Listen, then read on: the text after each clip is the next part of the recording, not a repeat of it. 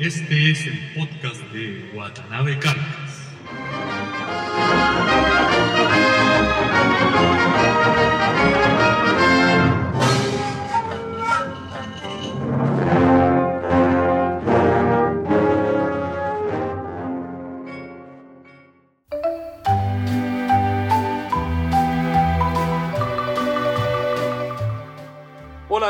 Bienvenidos a un nuevo episodio del podcast de Watanabe Carcas. El episodio de hoy es bastante especial, especial porque la semana pasada yo había anunciado que el capítulo anterior era el último, que esta semana no habría episodio. Pero la verdad que en la vida de un fanático de la cultura japonesa y en especial de cierto aspecto de la cultura japonesa ocurrió un, un fenómeno que ocurre solamente una vez en la vida, así que sentí la obligación moral de generar este podcast. Y el episodio que ocurrió es bastante... ¿Cómo describirlo? A ver, escuchen lo que viene a continuación y van a entender.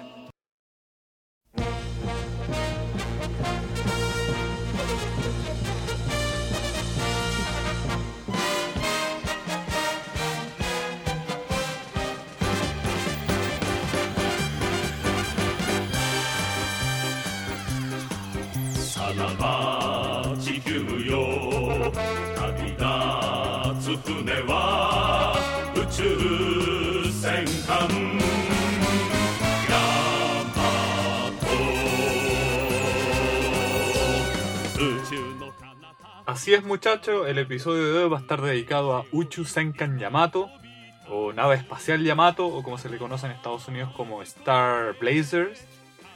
Y bueno, la verdad que para todo fanático de la animación japonesa eh, y para todo un otaku, en realidad este es un fenómeno de impacto histórico. Por primera vez una película de la magnitud de, eh, en términos culturales que ha tenido eh, Uchusen Yamato ha sido llevada al cine live action. Y voy a comentar esa película justamente en el episodio de hoy, ya que tuve la oportunidad de ver esta película hace un par de días. El estreno en Japón fue exactamente hace dos semanas, pero bueno, por cosas administrativas o de carácter personal, mejor dicho, eh, la, la, vi hace un par de días y voy a comentar exactamente eso. ¿Qué me ha parecido a, mí? ¿Qué me pareció a mí la, la película live action de Uchusen Yamato? Les tengo que confesar que este podcast está lleno de spoilers, es decir, voy a contar de qué se trata la película, voy a revelar, no sé si secretos, pero parte de la trama o la trama completa de la película, así que aquí va la, el spoiler alert. Si no quieren saber en qué termina la película, si no quieren saber de qué se trata, cuáles son los nuevos elementos que la película tiene en comparación a la serie original, y prefieren esperar, ver la película cuando, bueno, no creo que salga en salas de cine en Chile, pero cuando salga en DVD o cuando la puedan bajar por el torrent o por el sistema que ustedes usen para, para bajar sus su películas. Si quieren esperar eso, bueno, háganlo y paren aquí de, escuchar este episodio y podrán seguir escuchando el podcast de Guatanave Carca en enero. Si a pesar de esta advertencia quieren seguir escuchando, bueno, bienvenidos sean a hacerlo y lo único que me queda contarles es cuál fue mi opinión general acerca de esta película y creo sinceramente que es la weá más mala que he visto en toda mi vida. Con lenguaje explícito y todo. Es. ¿Cómo puede haber tanta basura contenida en una hora y media? Bueno, en realidad la película es bastante larga, son dos horas y media de, película, pero ¿cómo puede alguien haber hecho algo tan malo? ¿Cómo pueden echar por la borda no sé, se, se, me faltan adjetivos negativos para ca calificar esta semejante ba basura, como ya lo había dicho antes. Y eso es lo que voy a hacer. O sea, en el episodio de hoy sentí que era mi deber moral, pero más que mi deber moral, más que mi deber de fanático, era necesitaba sacarme el peso de encima, eh, tener una sesión de catarsis con ustedes como espectadores y contarles que lo frustrado que me siento eh, a partir de la estupidez más grande que he visto este año, que es precisamente la película live action de Uchu Senkan Yamato. ¿Por qué es tan mala? Bueno, vamos a desglosar cada punto. Y lamentablemente esto que parecía un episodio especial de Navidad es un no regalo de Navidad. ¿Por qué hago todo esto? Bueno, ya lo había dicho, porque soy un fanático acérrimo de lo que es Uchusen Yamato. Y también por ahí hay una cosa que tiene que ver con la relación en cuanto a este podcast de propiedad y potestad. Es decir, el podcast es mío y hago lo que quiero con él. y, fundamentalmente eso. O sea, quiero hablar acerca de lo malo que es esta película. Así que comencemos a ver los puntos de esta gran basofia. Lo primero que hay que decir antes de comenzar la revisión de los puntos en detalle es decir que si usted tiene más de 12 años, pero menos de 15, es probable que disfrute de sobremanera la película. Más allá de eso, no, no, no resiste análisis alguno. Y en realidad el punto pasa fundamentalmente porque... No, no hay un punto fundamental, sino que la, película es derechamente mala en todos los aspectos. Así que, como ya había, dicho antes, comencemos a revisar estos aspectos uno por uno. Para esto me voy a citar a mí mismo en un comentario que ya había dejado escrito en IMDB acerca de esta película, la cual no, no tengo idea por qué todavía tiene un ranking de 7 puntos. O sea, yo, yo no, personalmente no, yo, le di 4 estrellas de un total de 10 y me imagino que la mayoría de la gente que estar calificando esta película tiene menos de 15 años. Así, que me voy a citar a mí mismo. Para partir esto, tal como lo hacía en IMDB, eh, me gustaría citar también. Hay un episodio de South Park, no sé si lo han visto, el de Indiana Jones, donde literalmente, y me refiero a literalmente, eh, sale, eh, muestran como Steven Spielberg y George Lucas violan a Indiana Jones. y, bueno, claramente que los autores de South Park en ese episodio también querían expresar la, frustración y de la forma, y hacer burla también eh, de gente como yo, en el fondo, que se siente frustrada por haber destruido un icono. Pero la, sensación mía es, la misma. O sea, los autores, el equipo creativo de la versión, eh, de la versión eh, live action de Uchu Senkan Yamato eh, violó a la franquicia Uchu Senkan Yamato. Y yo creo que esa es mi primera sensación. Lo primero son los personajes. Los personajes carecen de una total empatía. Uno no se siente identificado con los personajes en ningún nivel uno no siente nada por los personajes, uno no desea nada por los personajes, sinceramente uno no siente nada por ellos, son completamente planos, carecen de emociones eh, y lamentablemente caen en el defecto que personalmente una cosa mía, también tengo que, bueno, todo lo que estoy diciendo evidentemente una opinión muy personal, pero en el último tiempo, en los últimos años, sobre todo en la última década, en realidad en los últimos 20 años, el cine japonés ha estado bien de capa caída y en realidad, si bien han salido películas notables por ahí, digamos, pero en general la actuación de los japoneses en sus películas, sobre todo en este género de la fantasía y la ciencia ficción, deja harto que desear. Son bastante sobreactuados y son poco creíbles. Lo, y, lo, y, lo, que ocurre en esta película es, fundamentalmente uno no siente nada por los personajes. Uno, cuando el personaje llora o qué sé yo, un personaje por ahí se inmola por la tripulación, uno debería sentir algo por el personaje. O sea, uno debería estar ahí llorando y sintiendo, oh, este sujeto murió. Pero no, uno no siente eso. Uno siente, ah, ya se murió, el, que viene. Entonces, la película carece de total empatía como, como, decía antes, no, no, hay identificación alguna por ello. Los diálogos de los personajes son tremendamente aburridos, son largos, latosos, así como este podcast, imagínense, pero durante dos horas y media. Entonces, dan una lata tremenda y son estas típicas, son estos típicos diálogos, pero como en inglés se ocupa el concepto que son cheesy. O sea, que son no sé, son como medio caramelosos, hostigosos, que quieren decir mucho pero no dicen nada en el fondo. Y rellenan y rellenan y se dan unos diálogos de minuto y pasan los minutos y perfectamente podrían haber ocurrido no sé cuántas escenas, pero los sujetos siguen hablando y el valor y la lealtad y bla. Y esto lo hacen durante toda la película y realmente hacia el final de la película ya agota.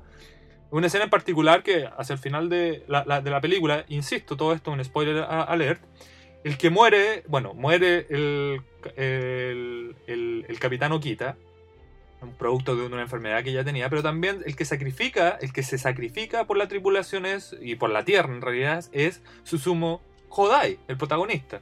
Que en la serie original sobrevive a la, travesía del Yamato, pero en esta película no. Él se sacrifica y muere.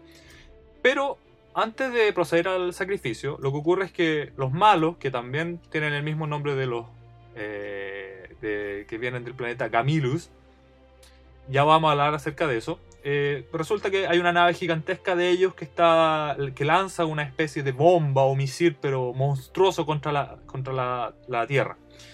Y el cañón de, de Yamato, este super cañón que tiene Yamato, no lo pueden ocupar. Entonces la única forma sería eh, estrellar el Yamato con, con este misil para evitar que choque con la Tierra. Ahí está la clásica cosa japonesa con la identificación aún de los kamisa, de, perdón, de, de- los kamikaze y la autoinmolación que ellos tienen. Entonces, bueno, nuevamente Susumu Kokodai, que asume el cargo ya de capitán del Yamato, le dice a la tripulación que él les da la, la orden de que a- a- abandonen la, la- la nave porque él va a hacer lo, lo que tiene que hacer. Pero antes de eso, eh, justifica su acción con un discurso que fácilmente debe durar 5 minutos, un diálogo. Entonces uno lo dice, claro, las películas o, el- o los cómics son géneros que evidentemente recurren a la fantasía, a la, eh, perdón, a la ciencia ficción, a la ficción, pero que tienen que tener cierta credibilidad dentro del universo que ellos mismos están generando. Y cuando hay elementos que rompen ciertas líneas del propio eh, elemento, de la propia línea narrativa, de la propia línea argumental que ellos generen, eh, producen cierta disonancia y molestan. Y lo que molesta es esto que el misil va- está cayendo contra la, la- Tierra. No hay tiempo que perder, pero sin embargo este pelmazo se da el lujo de darse un discurso de 5 o 6 minutos eh, hablando sobre la valentía y la bravura. Entonces uno dice, bueno, en ese tiempo ya la Tierra dejó de existir, el misil ya chocó hace rato. Entonces eso es un detalle que yo como cinéfilo a mí me, a mí me carga y la película abunda en esto. Y Como que el director trata de explotar por cada pequeña cosa diálogos, estos diálogos meloso. Esa era, esa la, la palabra que se me olvidaba. Entonces, eh, en ese sentido, está mal. Está mal, realmente mal. Eh, cuando yo estaba viendo la, la- la película, se me vino a la cabeza. Yo soy muy fanático de un western, de un espaguete western que más de algunos lo, lo tienen que haber visto, que se llama El bueno, el malo y el feo. Hay una escena que- donde está el feo, interpretado por el magistral Eli Wallach. Él se está tomando una ducha y aparece el mal, un sujeto más malo que él, porque en el fondo él es él uno de los malos de la, de, la, de la película, y le va a disparar. Pero antes de disparar empieza a hablar y se empieza a dar un diálogo. Pero él Wallach del interior de la tina, que está con espuma, por lo tanto no se ve, saca una pistola y le dispara inmediatamente. Así, tal cual. No, no, no pasan dos segundos y le dispara. Y el Wallach le habla al cadáver y le dice, bueno, si vas a disparar, dispara. Pero no das discurso, simplemente dispara. Es una línea magistral en la cual hace referencia también, no solamente a la película, sino a las otras películas de Hollywood donde también abundan este tipo de cosas, pero que en esta película en especial está plagada y hace que los, que los personajes sean aburridos, fome y uno no sienta identificación con ellos en absoluto. Son estereotipados, eh, el bueno es muy bueno, eh, los malos son muy malos, el que es tonto es muy tonto, el que es bravo es muy bravo y así sucesivamente. No existe punto intermedio. Entonces, claro, se está tratando de llevar del lenguaje del cómics y del lenguaje de la animación al lenguaje live action, pero me imagino que deben haber otras formas intermedias. En cuanto a la performance de, los actores, eh, ya dije, son, son tremendamente sobreactuados. Incluso no siente empatía ni siquiera por el capitán Okita, que en realidad es como el, el abuelo, el abuelo de Heidi, que uno lo ve ahí con su barba, que inspira, eh, ¿cómo decirlo?, sabiduría, inspira liderazgo. Y uno en la serie, yo, me emocioné cuando el capitán Okita murió, pero aquí el sujeto pasa casi la mitad de la película enfermo y habla. No, es horrible en realidad. Su, el desempeño de él es horrible. Y también el protagonista, Susumu Kodai, que para mí es una pésima elección, está interpretado por eh, Kimutaku, eh, personaje que en Japón, eh, bueno, Kimura Takuya, que ya por 10 años continu- ha sido elegido el hombre más sexy en Japón. Y el, sujeto en el fondo está ahí para vender la, cosa. El tipo es bueno, pero no es nada magistral y está es, más de lo mismo. No es nada que uno no, no le haya visto ya a Kimutaku en otras series o, o en otras películas. Realmente los personajes decepcionantes. Segundo aspecto tremendamente decepcionante, eh, el concepto el del viaje. El concepto del viaje, porque en la serie original, porque bueno, en Chile probablemente lo, único que se vio fue la primera temporada, por llamarle así, que en realidad es como la primera saga del Yamato. Después vienen otras, no series, pero vienen muchas más películas donde el Yamato está involucrado. Pero esta película, la, la, la película de live action, en el fondo toma eh, todos los elementos de la primera saga, en el cual tienen que ir al, planeta Iskandar a buscar este purificador, porque la Tierra está siendo invadida por estos personajes que vienen de Gamilus y bueno, bla, bla, bla. Todos ya conocen la historia. Este capítulo está dedicado solamente a los fanáticos. Entonces, bueno, está el concepto del viaje. Entonces, la idea original es que la gente la tripulación del Yamato parte de la Tierra y se demora prácticamente un año entre ir y venir a Iskandar por esta máquina. Y lo que ocurre en sí no es el objetivo. La serie, evidentemente, claro, el objetivo final es traer esta máquina purificadora. Pero está el concepto el del viaje, está el concepto el de la Odisea ya del. Y este concepto que, bueno, como el nombre lo dice, la Odisea, de, escrita por Homero junto con la Iliada, o sea, es de tiempo ya inmemoriales. Entonces está el concepto de lo que pasa en el viaje. En el fondo es lo que le da forma, es lo que le da sentido, es lo que le da sustancia a la historia. No es el objetivo final en sí, que los sujetos tienen que volver a la Tierra y rescatar a la Tierra, ya, está bien. Pero lo que ocurre en el viaje es lo importante, o sea, todas las aventuras, todos los autosacrificios, todo lo bueno, todo lo malo, es lo que construye la aventura y es lo que construye los personajes, los caracteres. Pero en esta película eso simplemente no ocurre. El viaje es una cosa netamente utilitaria, eh, una cosa netamente al servicio de contar la historia, pero que no le aporta a la historia en sí. El tiempo, el director hace un pésimo manejo en lo que se refiere al tiempo, porque uno ve la película y pareciera que el viaje de uno se demora dos días. Los sujetos saltan un par de veces al, al hiperespacio, combaten, disparan como locos y listo. Y se acabó el viaje. Y, uno tiene la, la, sensación, sinceramente, que se demoraron dos días en llegar. Entonces, la idea original de que el Yamato se demora este año y que le pasan miles de aventuras y que los personajes se van construyendo y van generando este estos enlaces entre uno y otro, esto que en inglés se, lo, se, se denomina los bond, como los personajes se juntan unos con otros y, y se, se, van conociendo y se van construyendo, se va construyendo una tripulación, o para tomar prestado el nombre de una serie, de, una gran serie de, de televisión, una banda de hermanos, una band of brothers. Esto no ocurre en, en la película. Los personajes siguen siendo planos, sin emociones, donde hay una línea argumental donde la Yamato tiene que partir de la Tierra, llegar al planeta Iskandar y volver, pero que en términos temporales pareciera que toma dos días y eso es todo. Entonces, uno no siente que el viaje es como, ya, está bien, los tipos están viajando, los tipos pertenecen a una, tripulación, los sujetos son profesionales y uno siente, uno tiene la idea de como que le están pagando por esta pega. No, no, no, está, no está esta cosa de, oh, tienen que salvar a la Tierra y ellos se están sacrificando. No, ellos, es parte de, de su pega hacer este tipo de, de viaje, por lo tanto, eso.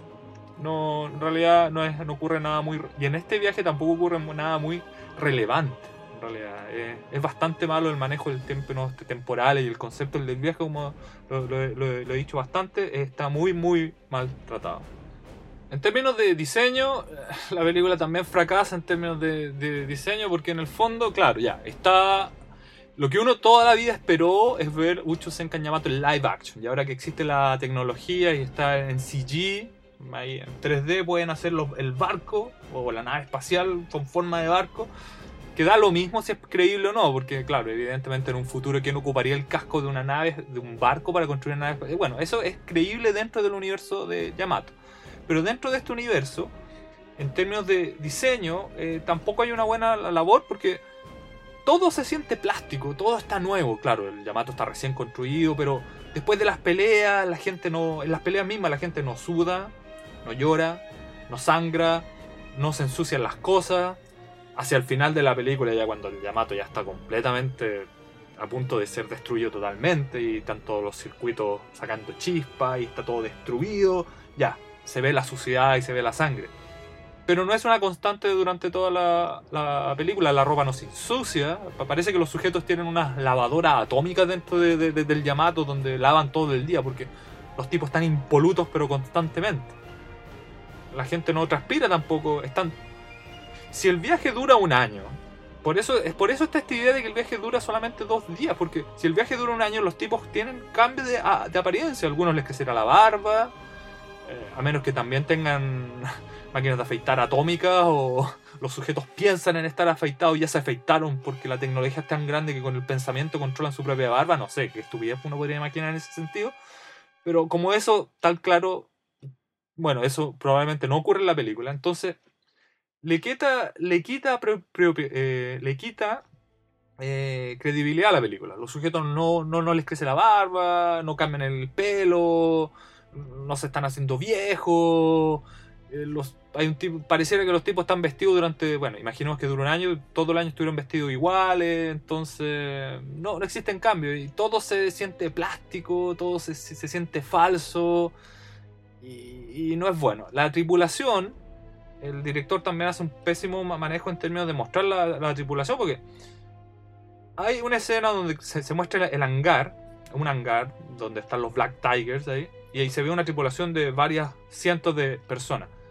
Pero en el transcurso de, de la película uno nunca ve más de 5 o 6 personajes juntos, entonces uno tiene la sensación durante toda la película, a excepción de Sangar, que la tripulación total del Yamato no supera las 10 personas. Entonces es como un barco vacío, donde no hay vida en el barco y en ese sentido está mal. En términos de efectos especiales, los efectos especiales están bien, pero ya a esta altura, eh, si estuvieran mal, no sé cómo decirlo, no sé cómo expresarlo. O sea, después de lo que significó el hito en términos de efectos especiales en la década de los 90, bueno, a principios, a finales de los 80, a principios de, de- de- de los 90, el hito que significó Terminator 2 y Jurassic Park en términos de efectos especiales, ya la vara está de ahí hacia arriba, de ahí hacia abajo ya no, ya prácticamente no, no, no puede ser. Y ahora cualquier estudio, por muy pequeño que sea, tiene sus buenos equipos computacionales, sus buen programas de, de software, está Maya y hay una infinidad de otros programas 3D. Por lo tanto, pedir menos de lo que se ha hecho hasta el momento en términos de efectos especiales no estaría muy bien, hablaría mal de la producción y los efectos especiales en esta película son solamente decentes. Porque también está el tema de que hay pelea en el espacio, pero todo se siente, bueno, el espacio no hay gravedad, bueno, ya está bien, pero todo se siente como artificial. Las naves no, pareciera que no tuvieran peso, que son muy simples de controlar y es como muy, muy artificial todo. Entonces, claro, tiene una buena propuesta visual, pero que no resiste dos horas. Entonces, en términos de diseño, la película también, como diríamos en Chile, guatea, pero profundamente. Vamos a, lo- a los antagonistas. En la serie original están los personajes del planeta Gamilus, que, son, que es el planeta hermano de Iskandar. Y a pesar de que la serie original es una película que ya, es, perdón, es una serie que ya tiene casi 30 años, o más de 30 años incluso, donde, que está orientada para un público no infantil, pero sí un público adolescente primerizo de edad temprana, hay un conflicto que es bastante interesante porque yo me acuerdo que, bueno, de hecho, la, antes de ver la película live action, reví, vi nuevamente la serie original. Y hay una parte que es muy interesante porque los sujetos nunca se habían encontrado frente a frente con los, con los alienígenas, con los antagonistas. Entonces hay un capítulo que eh, ellos logran capturar una nave espacial del, del enemigo. Entonces al abrir de- el cockpit, la, la cabina de la nave espacial, ven al sujeto que tiene rasgos humanoides. O sea, es prácticamente un ser humano con, la- el color de, la piel diferente, ellos eran azules.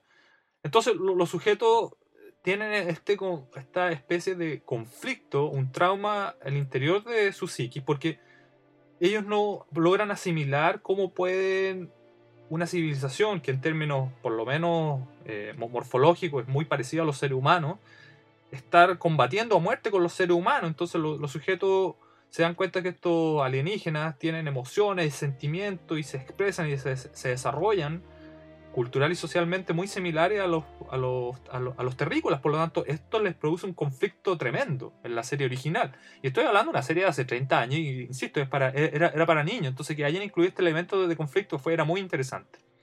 En la película live action, eh, los antagonistas son unos alienígenas insectoides. Sí, tal cual, insectoides, como si Starship Troopers ya no hubiera sido lo suficientemente original y después de Starship Troopers una millonada de películas, incluso antes de Starship Troopers, pero bueno, Star- Starship Troopers fue la que lo explotó mejor, como si una millonada de películas no tuviera eh, alienígenas insectoides, o sea, cero creatividad, cero innovación ahí, cero originalidad. Y lo peor de todo que las fuerzas de Gamilus son malos porque sí.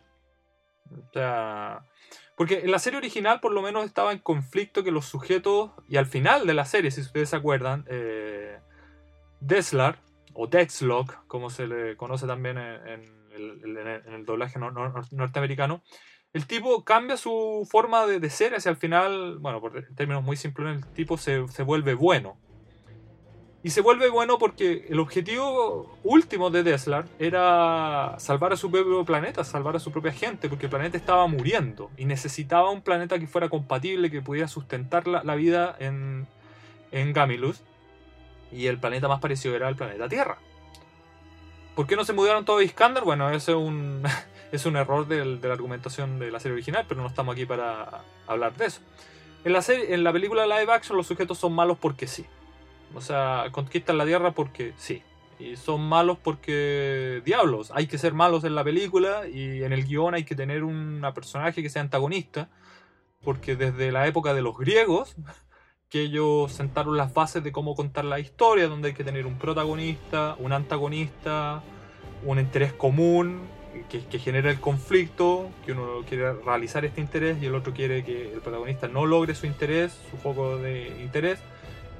Y cualquier persona que haya tomado una- un curso básico de narrativa eh, podría, entender esto. Entonces, pero aquí no, en esta película no. Parece que el guionista nunca tomó un curso básico de, na- de narrativa y los malos son malos porque sí. Y eso en realidad le hace que la trama en general se, se hunda aún más ya a, a profundidades siderales. La, la música de la película es bastante decente, llega, sí, es buena, pero ya no tampoco aporta nada. Es muy del estilo Hans Zimmer, muy del estilo John Williams, o sea, estas sinfónicas donde hay muchos instrumentos y donde pasa mucha cosa y, y es como, ya, está bien. Pero no aportan nada. Y teniendo en Japón personajes de la talla de Yoko Kano o Kenji Kawai, por ejemplo, donde los sujetos es como que está esta frase muy cliché, pero que en el fondo es realidad, de que los tipos piensan desde fuera de, la caja, no están en la caja negra, piensan, piensan desde afuera y los sujetos son realmente innovadores, sobre todo la Yoko Kano, que es capaz de crear para películas de acción música que tiene su raíz en el jazz, eh, en el acid jazz, en el free jazz, en la música clásica, incluso en la música la, latina, más tribal. Y la, la, la, tipa es realmente un genio. Entonces eso le, aporta, sobre todo en las producciones donde ella trabaja, eh, le aporta mucho más a la historia. Eh, complementa la historia de, de, buena forma. La música en esta película, no. Eh, ya está bien, descargué el torrent ya, pero no me compraría el CD como lo hubiera hecho, con, como lo hago, digamos, con, la, con las bandas sonoras que componen otros compositores, valga la redundancia. Lo más lamentable de, de, la película es que no se escucha el tema de Yamato. No se escucha, o sea, eh, se escucha el compás de la serie, el tema original, compuesto por Miyagawa Hiroshi e interpretado por el maestro Isao Sasaki. Eh, no se escucha el tema, el tema que puse en el principio de, de, este podcast para, o sea, bueno, no el principio de este podcast porque ocupa otro tema, pero cuando les dije escuchen esto y esta, uh, lancé el tema de Yamato, ese tema no se escucha no se escucha el tema original, la voz de Isao Sasaki no está en el tema, se escucha solamente el compás.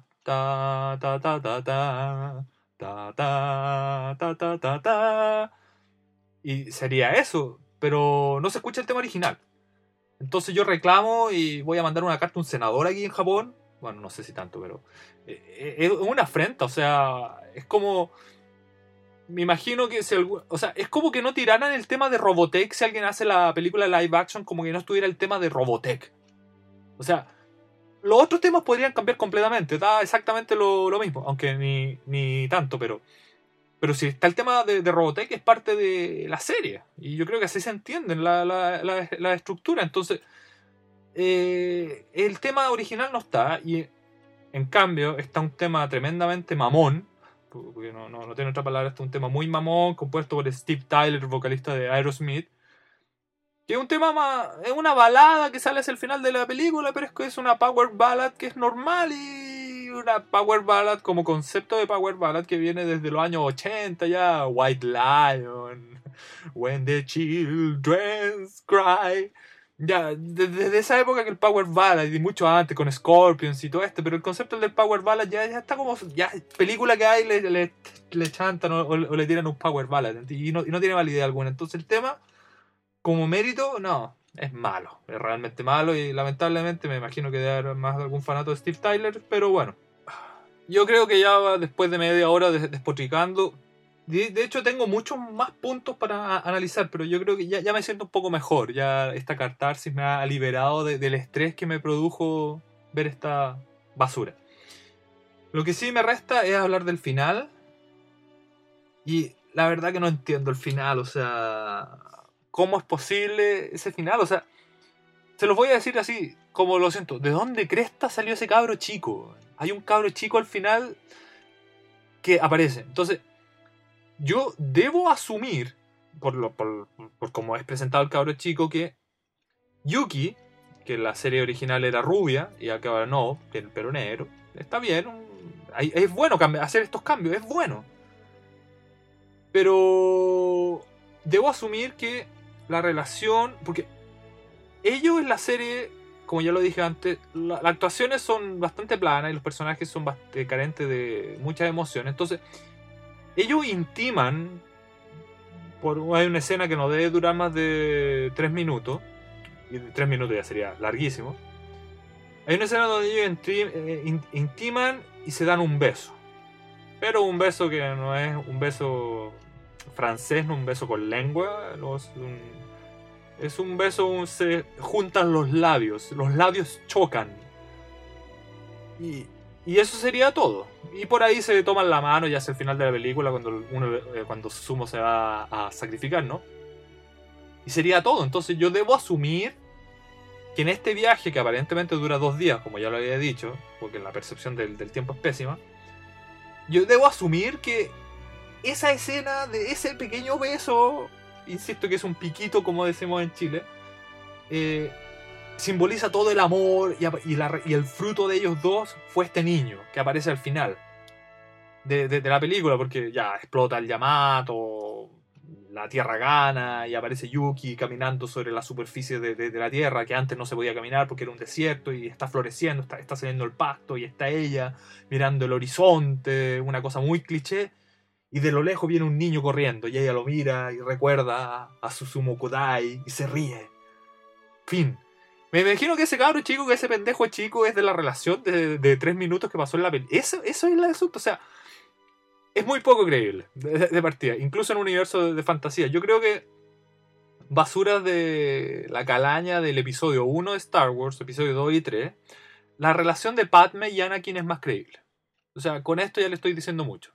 La relación de Padme y Anakin tiene una profundidad eh, de características de tragedia griega en comparación al, romanticismo que esta película tiene. Entonces ese cabro chico es como, ya fue un accidente, como que se le rompió a alguien el preservativo. ¿De dónde es que esta sale ese cabro chico? O sea, no, mal, mal. Yo entiendo que no es bueno, y además que no es bueno, entiendo perfectamente que el lenguaje del cómics, de la animación, de la live action, de la fotografía y de otras formas de expresión es muy diferente uno de, del otro y cualquier adaptación eh, no va a ser fidedigna. Entiendo perfectamente eso. Eh, ya la discusión fue una confrontación violenta hace un par de años atrás cuando salió la trilogía del Señor de los Anillos y es una confrontación que se viene, ya que Peter Jackson está haciendo el Hobbit, ¿no?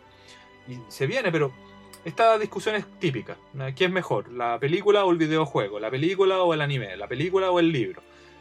Bueno, entiendo que los lenguajes son, son diferentes, pero eh, hay que saber hacer las cosas. Y yo creo que el director de la película, y no solamente el director, puede que los productores claramente, y el equipo creativo, eh, se sostiene mucho, hace que la película se sostenga en la imagen mental que el espectador tiene de cuando era niño y de la imagen mental de todos los de la imagen que nosotros tenemos de los personajes ya creados en, la animación. El director trata de eh, sostener el peso argumental, el peso de, narrativo de la película en la imagen que nosotros tenemos a partir de esos personajes. Pero no genera cosas nuevas.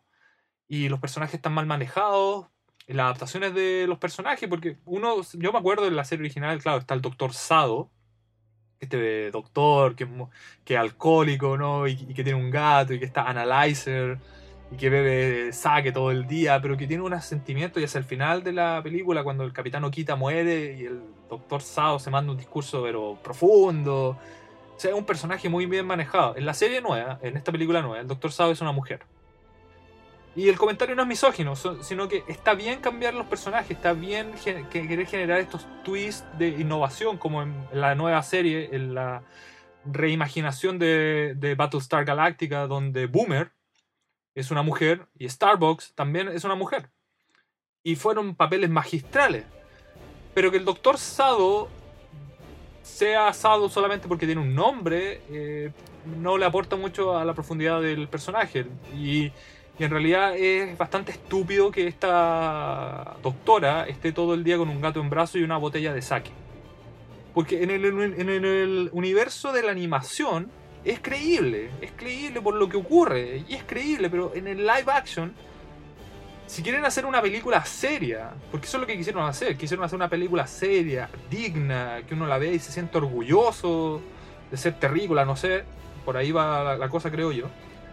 Al agregarle este, este tipo de, elementos donde está esta doctora con un gato en brazo, que el pobre gato lo está estrujando toda la película, lamentablemente si- siento pena por el gato, y una botella de saque es realmente estúpido, y es ridículo, es risible. Entonces, o hacen una película que sea en esa línea, que sea una línea más cómica, donde puedan explotar este elemento, o la hacen seria.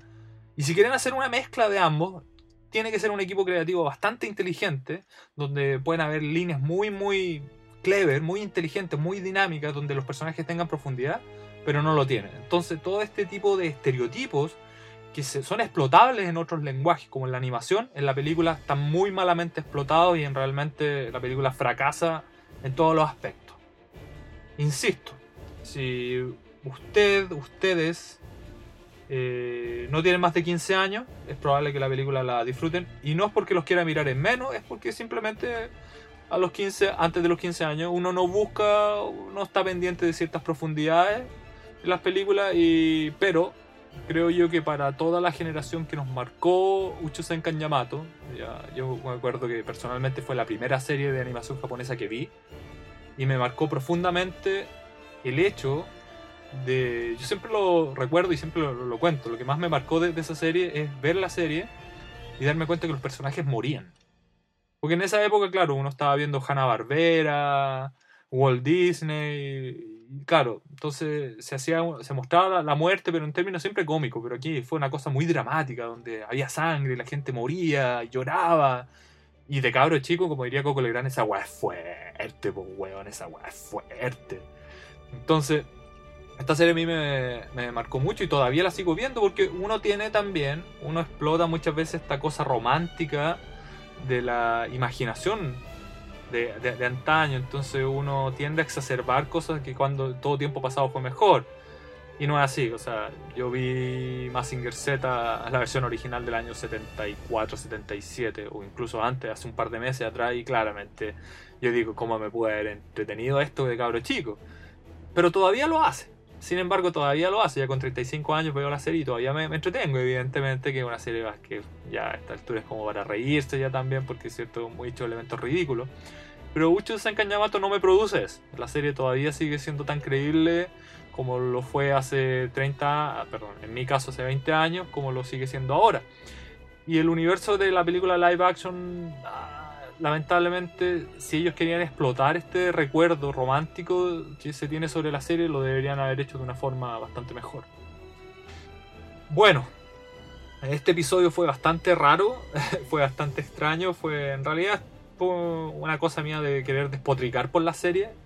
Y como ya les dije antes, fue una catarsis que necesitaba re- realizar, sacarme este gran peso de encima. Espero que no haya un productor que solamente por los intereses económicos alguien se le ocurra hacer macros y realmente la hagan pedazo. Lo único que falta es que hagan mierda el universo macros con una película live action mal hecha. O sea, ya fue tremendo, fue tremendo el impacto de ver Dragon Ball Evolution, que esa weá califica como para el Raspberry, Awards, esta, es como el, el opuesto al de los Oscars, mejor peor película de- del año, peor película del siglo. Espero que solamente por temas no hay un productor ahí que se le ocurra hacer mierda Macros o Evangelion por ahí. Espero que sea gente de, la altura creativa de Guillermo del Toro o Peter Jackson. Si no son ellos, ojalá algún equivalente nipón o asiático que sea capaz de, llevar otras series en forma más, di- más digna, pero que no nos hagan pedazos los sueños a un- una generación de, de, de personas que nos criamos viendo las aventuras de Ucho Yamato y su tripulación. Así que bueno, los dejo hasta acá, insisto, espero que no sé si hayan- habrán disfrutado este podcast. Si lo escucharon, me, me ayudaron a desahogarme. Y esa era la intención de este podcast. Eh, vean por ustedes mismos la película. Espero que ustedes sí la puedan disfrutar. Espero que ustedes sí puedan encontrar aspectos positivos. La película los tiene. Pero bueno, como en, todo orden de cosas, los aspectos negativos son los que más eh, es, es fácil ver, digamos. Los aspectos positivos es complicado encontrarlos sobre todo en una basura de la magnitud que ya hemos visto. Oh, perdón, que yo vi. Los dejo hasta acá y como ya les decía la semana pasada, vol- volvemos o vuelvo eh, con muchas cosas nuevas, muchas cosas espero que interesantes para ustedes ya en enero, la fecha exacta no la sé. Recuerden mi mail wc.podcast.m.com wc.podcast.m.com y ya estaremos en contacto, espero que disfruten las vacaciones que se vienen en enero, pero por lo pronto espero que tengan una feliz Navidad y un próspero año nuevo. Nos vemos en enero y que sigan disfrutando del podcast de Watanabe Carcas en el futuro que viene. Chao, que estén bien.